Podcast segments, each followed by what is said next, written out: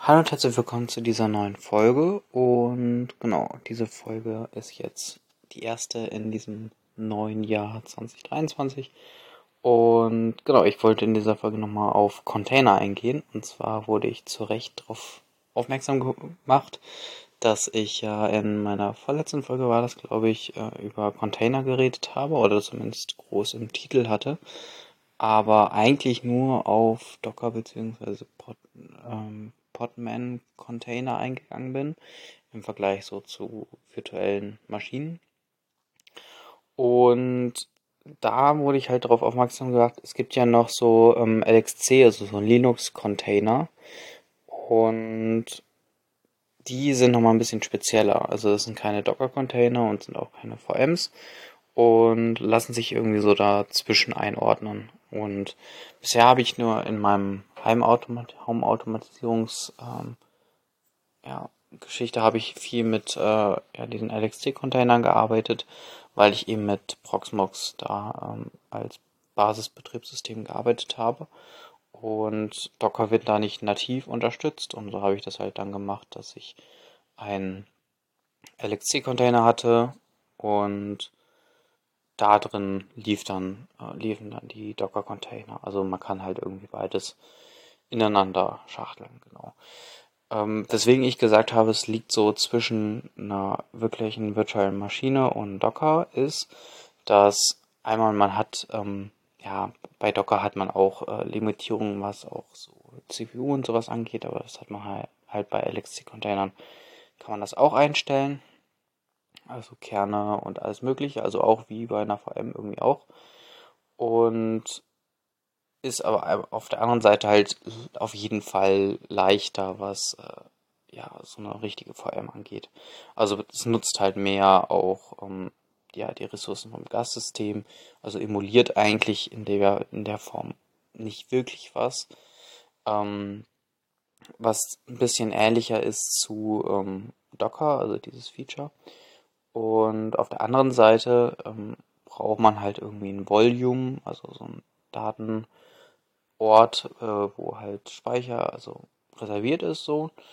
Das ist halt bei Docker anders, also bei Docker-Containern, da ist es ja eher so, dass man ja Volumes, also irgendwie ähm, ja, nicht richtige Volumes, aber halt Verzeichnisse in, ähm, also so durchlässig macht quasi. Also ein Container kann reinschreiben, dass Gas, also das Hostsystem kann da reinschreiben. Also es ist halt so ein Speicher und man nutzt halt theoretisch ja den Speicherplatz des Hostsystems.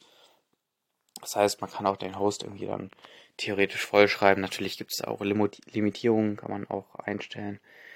Ähm, man kann auch einstellen Read-Only bei Docker. Ähm, genau, und bei LXC ist es halt so, dass man wirklich so ein Volume anlegt, also ja, ein abgeschlossenes Volume ähm, wie halt so eine Festplatte. Und das ist eher so, wie es bei einer virtuellen Maschine ist. Also virtuelle Maschine legt man ja auch eine virtuelle ähm, Disk an. Und eben ähnlich ist es halt auch bei ähm, einem LXC-Container. Und da hatte ich es auch schon mal, dass in einem LXC-Container dann die Disk zu klein dimensioniert war. Und dann kann man wirklich hingehen und dann diese Disk suchen. Die liegt bei Proxmox in so einem bestimmten Verzeichnis und man kann die dann halt größer machen. Und das ist auch, das muss man halt machen, wenn irgendwie die voll ist. Bei Docker wird es halt irgendwie eher sowas nicht geben, dass es einfach voll läuft. Ähm, bei LXC schon. Äh, da hatte ich ein paar Probleme, das zu vergrößern. Ist aber, glaube ich, kein Ding eigentlich. Ich habe da, glaube ich, irgendwie die Disk zerschossen. War auch nicht so schlimm in dem Fall. Aber genau, das muss einem irgendwie bewusst sein. Und genau, eine andere Sache, die wieder mit Docker sehr ähm, gleich ist, ist äh, natürlich virtuelle Maschinen haben auch ein Template, was man halt einspielt, also eine ISO zum Beispiel, wo schon ziemlich viel konfiguriert sein kann. Also man kann auch ISOs mit ähm, speziell präpariert mit einem Betriebssystem und äh, ja, so einem Paketumfang von, äh, keine Ahnung, einem Webserver oder sowas kann man schon irgendwie bekommen oder sich selber auch erstellen. Ähm, das ist aber wesentlich größer, als wenn man jetzt ein Docker-Image oder ein LXC-Image betrachtet. Bei LXC heißen die Images dann äh, Templates. Also es gibt zum Beispiel ein Debian-Template oder man kann sich halt auch eigene Templates definieren, wie halt auch bei ähm, allen Containerarten, also wenn man jetzt äh, VMs mit reinnimmt, ähm, auch ist. Also man kann ja alle selber definieren auch. Genau, ich habe damals ein ähm, Debian genommen, einfach für ja, eine möglichst stabile Umgebung. Und genau, die ist auch eigentlich ziemlich stabil gelaufen, nur ja, das Ziel ist, also das Host, der Host, der lief nicht stabil mit Proxmox. Deswegen gab es ein paar Aussätze, aber das hing nicht jetzt an äh, den LXC-Containern. Kann man auch äh, auf einem, also als Zielsystem, also, also als Host-System, wenn man dann Debian hat, dann kann man auch nochmal einen Debian LXC-Container aufsetzen, da kann man so ein paar Sachen äh, isoliert darstellen, das ist auf jeden Fall ziemlich hilfreich für äh, eben ja so eine abgeschlossene Umgebung, wenn man zum Beispiel entwickelt oder halt auch Sachen deployt. Kann ja auch ähnlich wie bei Docker dann äh, Sachen so ähm, ja, Load Balancen zum Beispiel, also mehrere Container nebeneinander stellen und dann halt Traffic dann so umleiten. Und genau, das ist auch ziemlich ähnlich halt zu allen äh, drei Sachen, also vor allem Docker und LXC-Container, die haben alle Netzwerkinterfaces und die kann man halt auch darüber ansprechen. Ähm, man kann Ports weitergeben. Genau, das ist halt bei allen irgendwie möglich. Und genau, eine andere Sache war noch, dass ähm, man wirklich mh, hm, ja so ein LXC-Container oder eine VM, da arbeitet man richtig drin. Also da kann man Pakete zu, neu dazu installieren und sowas. Und im Gegensatz dazu macht man es halt bei Docker nicht. Also bei Docker hat man einfach das Image und dann konfiguriert man das zum Beispiel von außen, wie gesagt, mit so virtuellen, ähm, ja, also virtuellen äh, Variablen halt. Und dann lässt man das halt so stehen. Also wenn man da irgendwie was installieren will, dann geht man nicht in diesen Container rein. Also könnte man theoretisch. Aber wenn man den Container wieder abreißt, dann ist wieder alles weg.